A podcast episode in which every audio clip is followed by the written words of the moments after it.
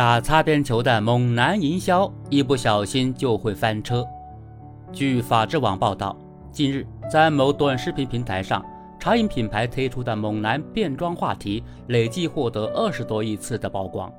这些巨量播放的变装视频大多由大量高颜值肌肉男提供，他们手捧奶茶，姿态各异。不少茶饮品牌纷纷与各类颜值身材博主合作，加入了这场男色营销战。在直播间评论区，有网友表示：“现在已经开始企图用美色来让我下单了吗？”爱美之心，人皆有之。男性的美也是一种美，也具有吸引力。茶饮品牌的目标受众大多以女性为主，利用外形出众的男性来吸引潜在的消费者，不失为一种营销策略。不过，直播间里的男色营销又不完全相同，他们往往不光长相帅气，而且身材健硕，在直播过程中常常热衷于展示自己的肌肉和力量感。例如，某饮料品牌邀请男模在直播间健身，还上架直播间蹦迪票，拍中的网友可以和模特团在直播间共舞三十秒，这就是网上俗称的“猛男诱惑风”。当然。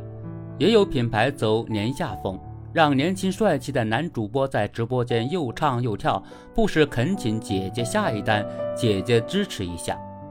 不久前，云南西双版纳一猛男餐厅被查处，在曝光视频中，猛男嘴对嘴喂食顾客，半裸上身肌肉男跳舞，邀请女观众贴面互动，一系列出格行为令人大呼辣眼睛。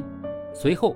该餐厅因违反《营业性演出管理条例》有关规定，被当地旅游局责令停止演出，没收违法所得，并处违法所得十倍的罚款，其营业性演出许可证也被吊销。直播间营销虽然尚未发现如此低俗的行为，但也有一些表演有打擦边球的嫌疑。在男色营销卷起来的风潮下，一些商家为了脱颖而出，试图挑战尺度搏出位。但实际上，对于某些具有挑逗性的表演，也有网友表示太油腻。那么，直播间营销当如何把握住尺度？无非是尊重公序良俗，尊重公众的感受，不要用庸俗的噱头来制造生理不适。有时，审美与低俗之间可能只有一步之遥。